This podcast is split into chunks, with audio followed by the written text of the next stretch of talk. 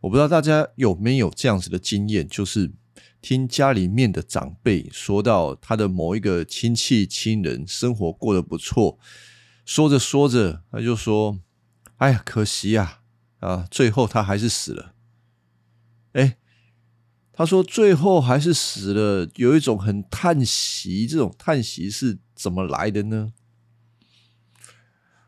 这种叹息可能就是他们对。人死后的这个世界其实是啊不知道的，所以他们把现在眼睛眼睛看得到的这个世界就是人类的幸福所在啊！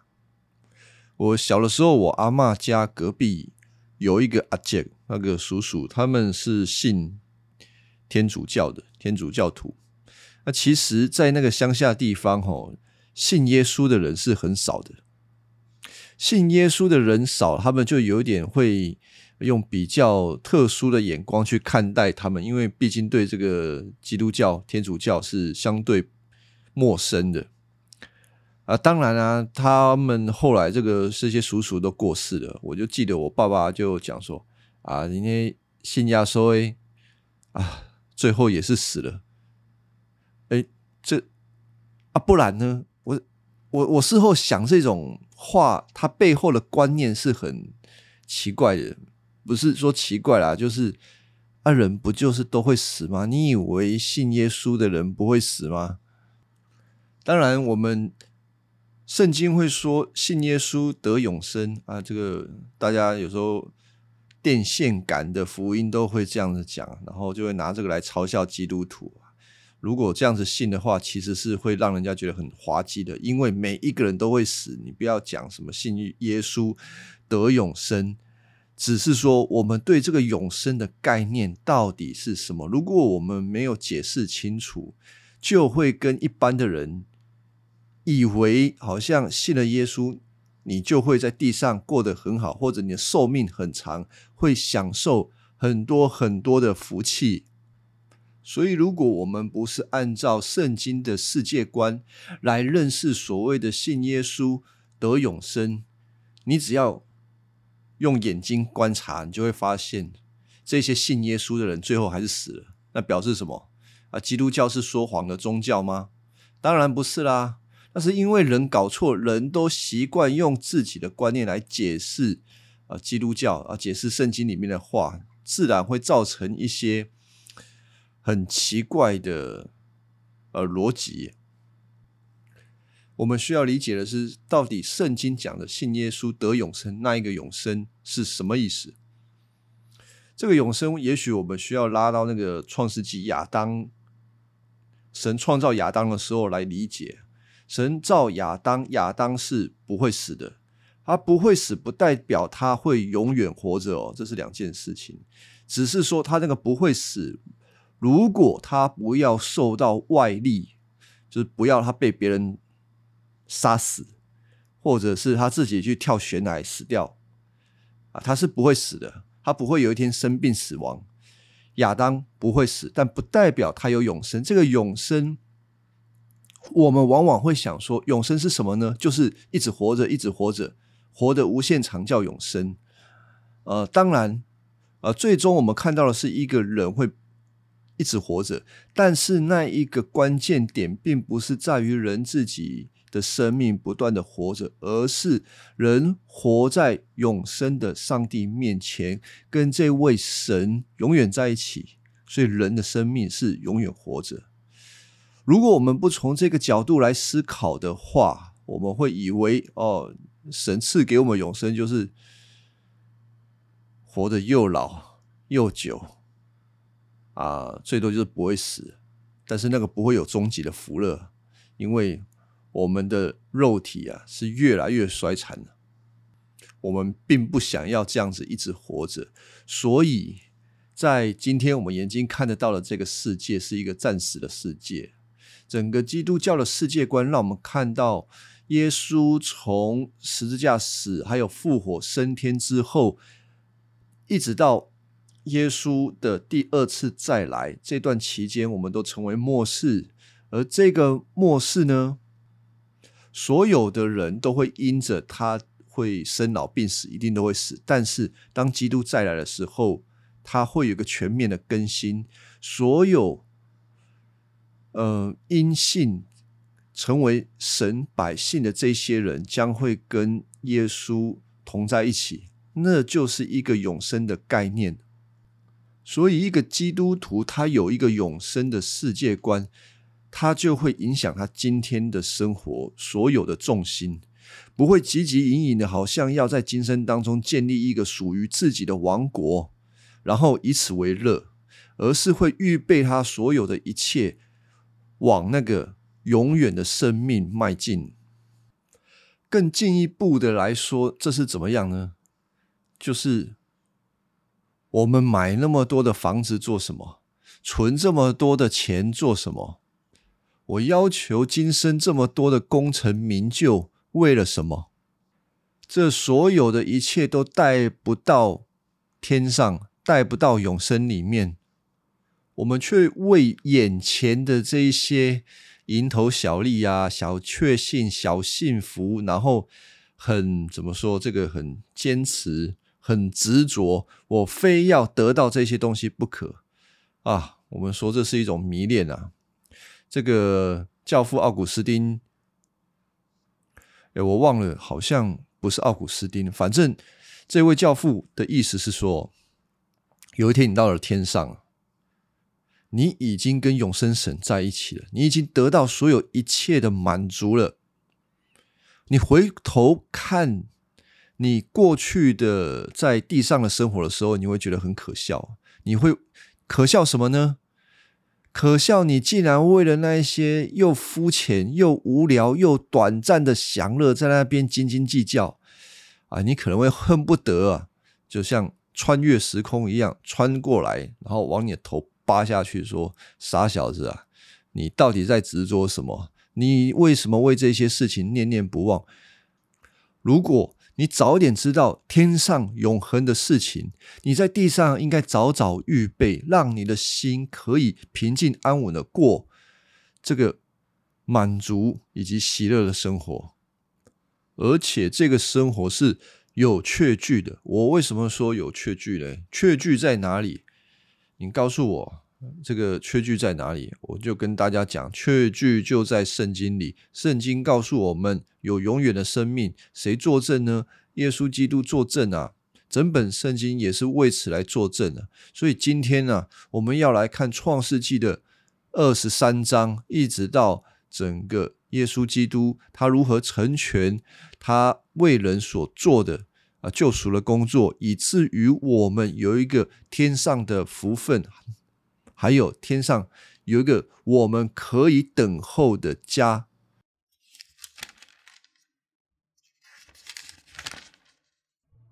欢迎来到播客查经班。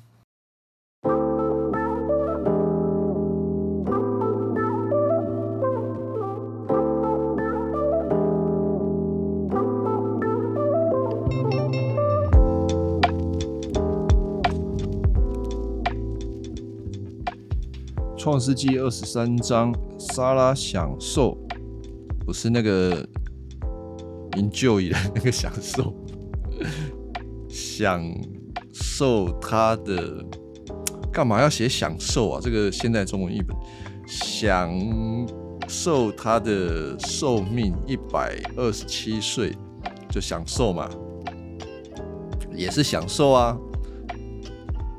他死在迦南。基列亚巴就是希伯伦，亚伯拉罕为他哀哭哀痛哭嚎。亚伯拉罕哀痛哭嚎，我把它读成这样子，好了，没关系啊。这个亚伯拉罕跟这个他的老婆莎拉相处了这么长的一段时间，是不是有一句成语叫做 “间谍情深”？间谍情深吧，就是两只鱼就在一起啊！算了算了，我不要讲这个，等一下铺露我的中文的造纸啊，还是造诣？好，算了，造纸啊，造诣啦。好，回来这个不是重点的。好了，就是亚伯拉罕确实是爱莎拉的，他们两个人共患难。虽然亚伯拉罕做了很多那个渣男的行为，但是总的来讲，他是爱莎拉，所以他这边是痛哭的。那哭是正常的啦，我们不会说啊，你有信心你就不会难过。有信心的人还是会有情感上面的不舍跟难过啊。那亚伯拉罕在这个事情上面，他做了一件事情啊，就是他的妻子死了，当然要为他安葬啊。安葬是这个事件在亚伯拉罕的生平。算是倒数第二个很重要的事情，就是埋葬莎拉。那另外一件事情就是二十四章的为他的孩子以撒娶老婆。那这两件事情都可以显出亚伯拉罕他的信仰是越来越成熟。好，我们来看这个二十三章第三节：亚伯拉罕离开停放妻子尸体的地方。来到赫人那里，就说：“哦，我是寄居在你们中间的外族人啊，请卖一块地皮给我做坟地，好让我埋葬妻子。”这段经呃，这段经文，我们注意到亚伯拉罕对自己的称呼乃是一个外人。啊，其实他这边住了已经几十年了，他还是个外人啊，所以这种民族之间的藩篱没有那么容易就打散的。他永远是个外人啊。当然，亚伯拉罕他在这个地方也是各守他的本分啊。他为的是神的应许，他不是来这边跟迦南人做朋友的，不是要跟他们混在一起的啊。所以。他在这个时候，他要为他的妻子埋葬，他就必须要买一块坟地。我们也需要注意到的是，神给亚伯拉罕应许说，迦南地是要给你跟你的子孙的。但是嘞，但是就是这个应许迟迟还没有来到啊。但是迫在眉梢了。他要埋葬他的老婆，总是要有一块地皮吧？怎么上帝好像不近人情啊？哎，坦白讲，如果我们用一般的角度，都会觉得，上帝啊，你的应许到底什么时候才要给亚伯拉罕？他老婆都死了，都没有一块土地可以来埋葬，你还不成就吗？呃，也许有些人就会抱怨了。替亚伯拉罕抱怨啊！但是我们看到的是，亚伯拉罕他并没有花心思在这个事情上面啊。他的着眼就是我要如何处理我面前的问题，我总是得埋葬。所以这也显出亚伯拉罕对上帝的信靠，而且在接下来的行动行动当中，哦，我们就发现。他真的是很确定，这就是上帝要给他的，而且他也用信心的行动来抓住这个应许。这是我们需要学习的。上帝给我们应许，我们自己呢也要用信心来回应。所以他就跟这个赫人说：“啊，我我要地皮来买地，埋葬妻子。”结果那边的人就说：“哎呀，先生哦，请听，在我们眼中，你是一位大人物。他是三巴里，他不是 no 巴里，在那个地方啊。亚伯拉罕当初是带着他的仆人去决战，这个决战四王的，所以是大人物啊。不止如此，这么老了，上帝还祝福他生出以撒来，所以。”亚伯拉罕的生命在他们当中是有目共睹的，所以在他的这个地方就说：“你是一位伟大的人物，请在我们最好的坟地上埋葬你的妻子，谁都愿意给你坟地来埋葬他。”啊，这个意这个话的意思就是说，哈，你要哪一块坟地，你自己挑啦，挑好了你。都可以用，不会有人拒绝你的。但是这表示什么呢？虽然很好意，也意味着你是借人家的坟墓啦。那个不是属于你的，虽然他们很慷慨。那有些人，我说就是一般状况啊，一般状况，我们也许会讲说，哎，人家都给你了，住免钱的啊，你还你还呃有什么不高兴的啊？人家说免钱的最最好用啊。亚伯拉罕听到这个免钱的坟墓，你不埋葬吗？亚伯拉罕就起来跟他们下拜。第七节，他就说：“你们愿意我在埋葬我的妻子啊？你们愿意我在这里埋葬我的妻子？请教索尔啊，就某某某人，我名字我不要读了，我觉得大家也听不懂啊。你就说那个人把他的那个洞卖给我了，他的洞啊就在那个田地的尽头。”亚伯拉罕已经看过了，他就是熟意那个地方。还有嘞，他那个洞上面的土地他也要，就是整块他要了，卖给我。第十节啊，那边的人就在城门口聚会啊，城门口就是他们乔代乔事情的地方啊。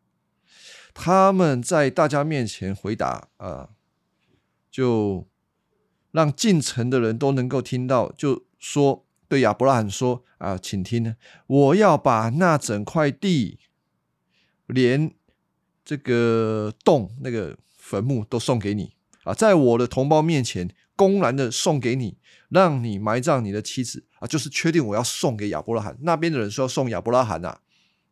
哦，这个本来是随便他挑的，现在是整块地要送给他，免钱的，给你用吧啊。”亚伯拉罕要不要？要是我，我可能就收了，啊免钱的。当然啊，但是亚伯拉罕他不要。亚伯拉罕为什么不要嘞？第十二节，亚伯拉罕又拜一次啊，又又下拜，就跟那边的人说：“哈，你们听啊，我就是要买，钱收下，我把妻子葬在那里。”好了，后来人家就答应他了，你要。那就卖给你。亚伯拉罕用了高过那一块土地当时价值的金额买了那一块土地。这个事情那边的人都很清楚，那一块土地就是属于亚伯拉罕的。那我们就要想一下，为什么免钱的他不要，他就是要把它买下来呢？因为亚伯拉罕要确定这一块土地是永远属于他的。亚伯拉罕为什么要这么做？神不是应许说这土地会是你跟你子孙的吗？他为什么急于现在要用自己的钱把土地买下来？我们可以推想一件事情：亚伯拉罕原本就是在等神的应许。这块土地到底什么时候给他？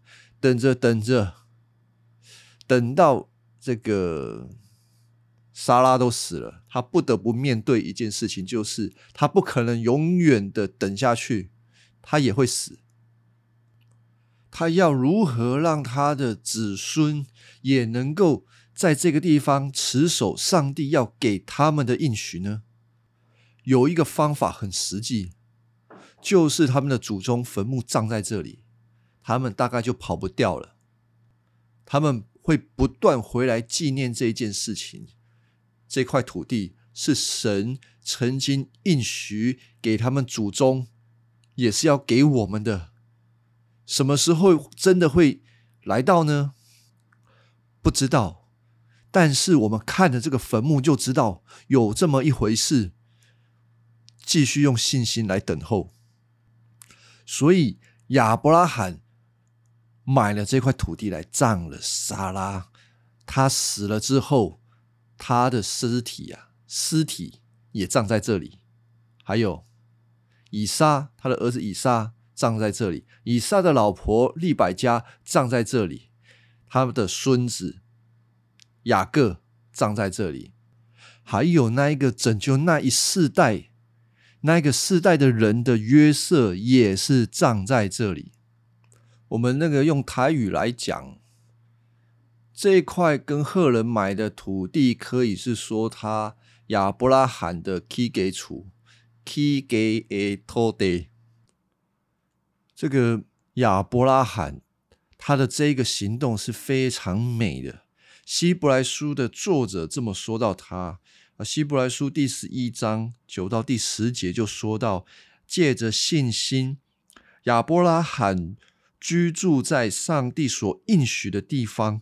异地做客，跟领受上帝同样应许的以撒、雅各住在帐篷，因为亚伯拉罕盼望着那座上帝所设计、建造、根基永固的城。亚伯拉罕他这个举动，他所想的是什么呢？希伯来书作者告诉我们的是，他想要的不是地上的丰富。对比他的兄弟拿赫，他已经在地上得到非常丰富，他有了自己的一座城。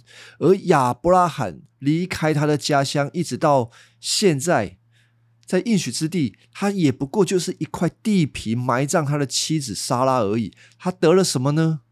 看起来。他什么都没有得，那他会很失望吗？没有，他想要的是一座上帝之城，他希望那座城真实的被建立起来，所以他愿意用他的一生来建造，等候，即便他看他自己的生命也会有结束的那一天，但是他愿意倾注他所有的来完成这件事情。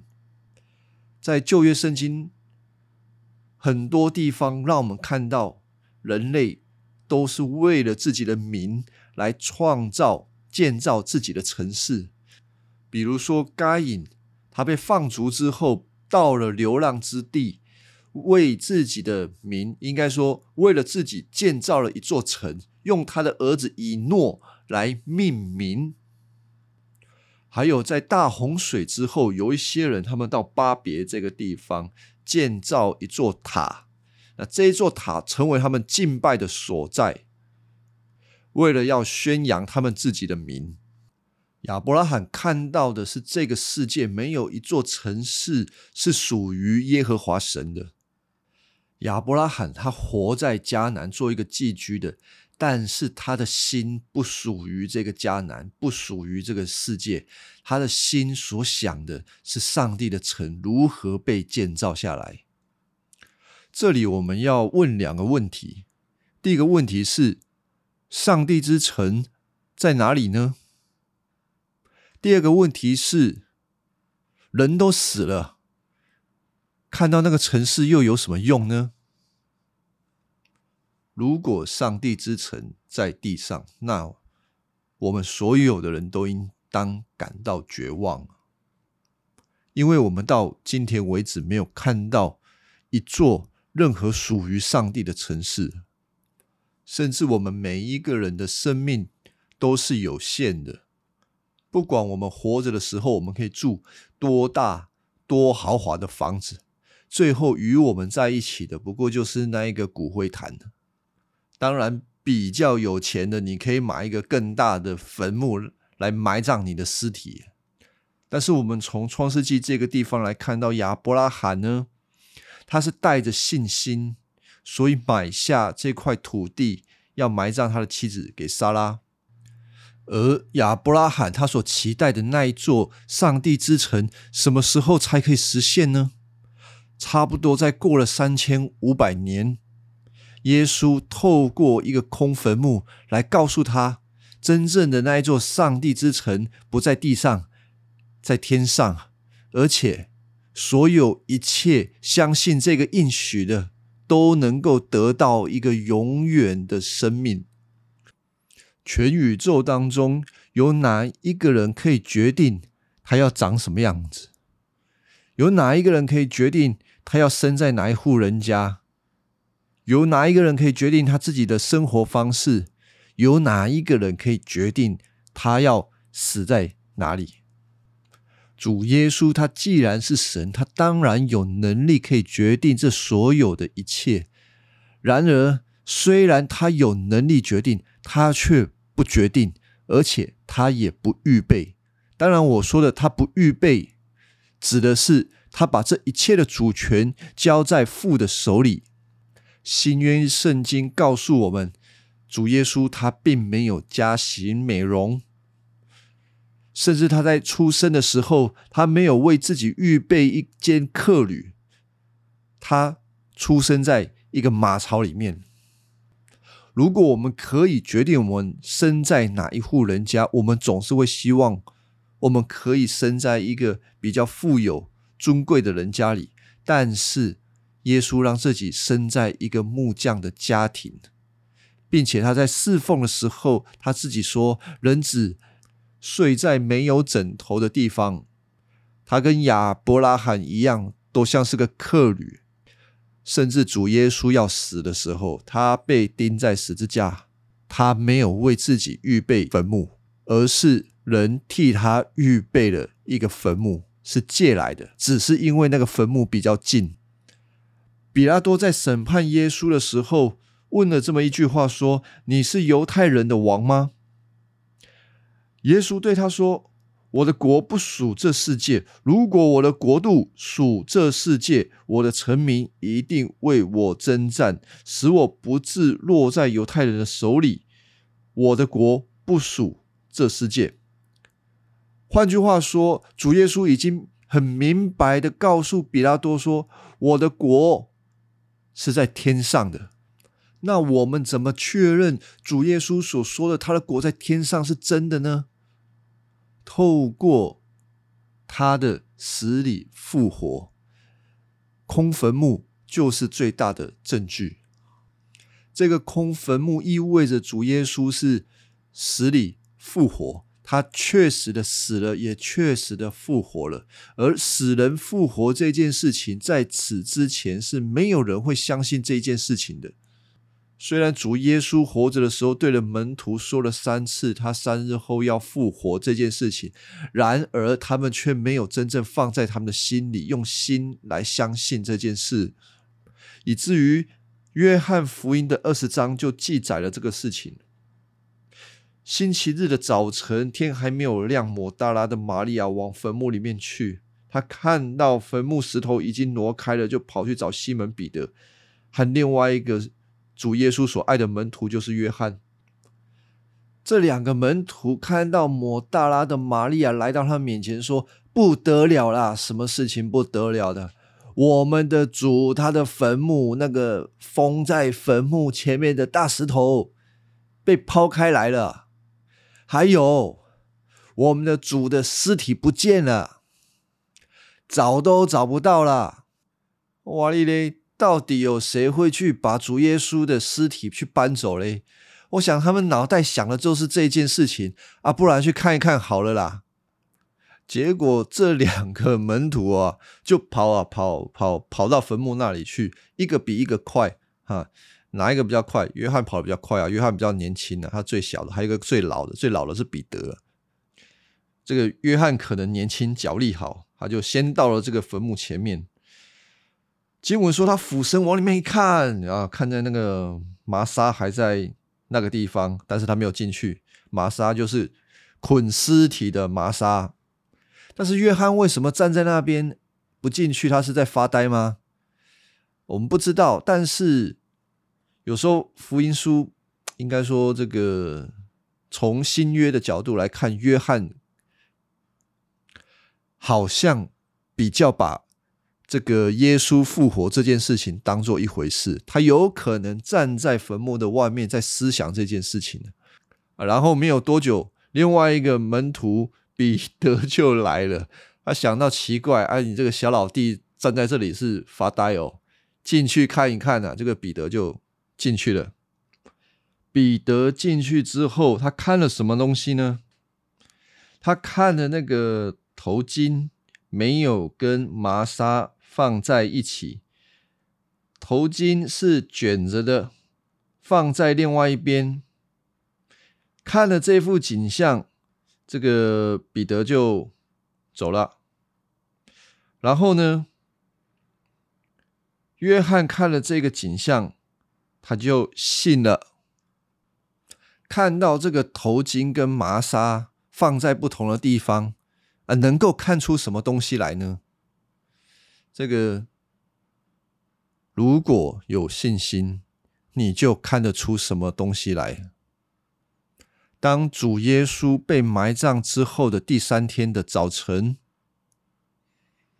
他复活了，他的身体完全的更新。当他爬起来的时候，他的身体穿越了那个麻纱还有头巾。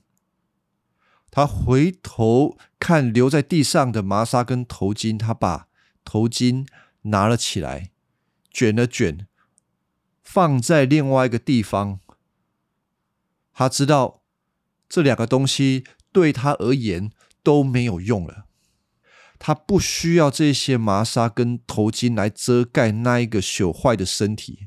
他现在所有的就是一个全新的身体，还有复活的生命。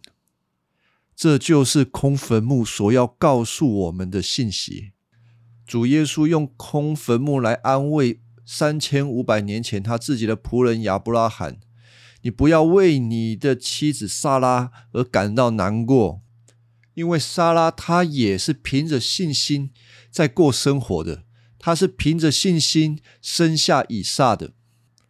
虽然有一天你也会死，然而在死后真正的那一个国度降临的时候，亚伯拉罕、撒拉跟主耶稣。都能够同在一起啊，这是一件非常美好的事情。在我的生命经历当中，随着年龄越来越大，进出医院探访人的经验也越来越多啊，去这个殡仪馆的次数也越来越多。如果大家去殡仪馆啊，都会有一种感觉，就是不是很舒服。在传统的宗教里头，他们对亲人的过世悲伤到一个地步，很难得到安慰的，因为所有的宗教都无法证明告诉人说，人死后有另外一个天上的世界，而且拥有一个永远的生命。人是跟创造他的永生神在一起的。因为他们没有这样子的确据，所以那一种死所造成的别离是极其的痛跟沉重。有时候他们为了要表达他们自己的哀伤，他们甚至要邀请，就是花钱请一些孝女来帮他们，让整个场面更加的哀凄。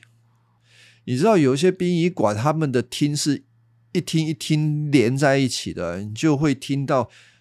你如果走在那个路上了，经过每一听的时候，那种感觉，这一听哀哭、哀哭、哀哭、哀哭，走到其中有一听竟然在唱歌，那我就知道这一家人应该是基督徒，没有错。只有基督徒在那一天哦，当然会悲伤，情感上面会悲伤。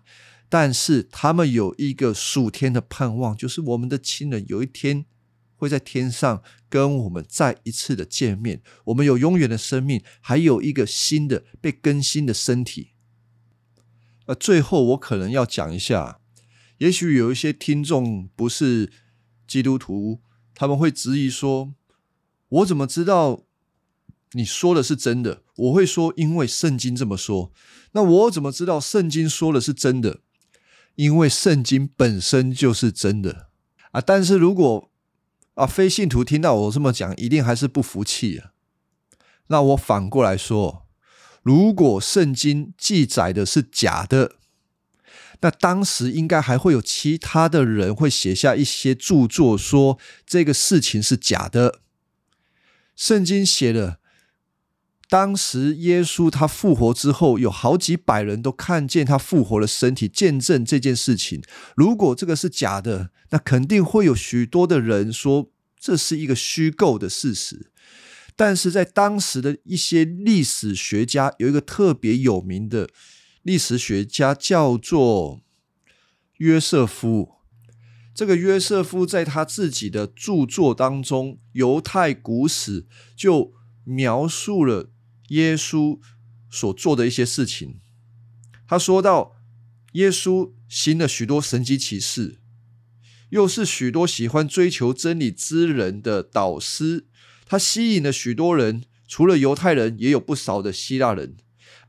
后来，罗马巡抚在犹太的这个民间宗教领袖的怂恿之下，判他钉死在十字架上。那群起初就爱他的人，一直没有离弃他，因为他在死后第三天又复活了，并向他们显现。啊，正如众先知曾经预言他的复活，以及许许关于他的神迹奇事。基督徒就是从基督而得名的，直到今天仍未绝迹。那这个是约瑟夫在犹太。古史里面的记录，约瑟夫的记录，他有说服力吗？相当具有说服力。为什么呢？因为他是犹太人。有说服力的原因，如果因为他是单单的犹太人，可能会有一些人认为说啊，他就犹太人，当然支持他们自己的犹太的信仰嘛，他们信基督的，信基督教。偏偏不是哦。约瑟夫这个人的人设不是什么大英雄。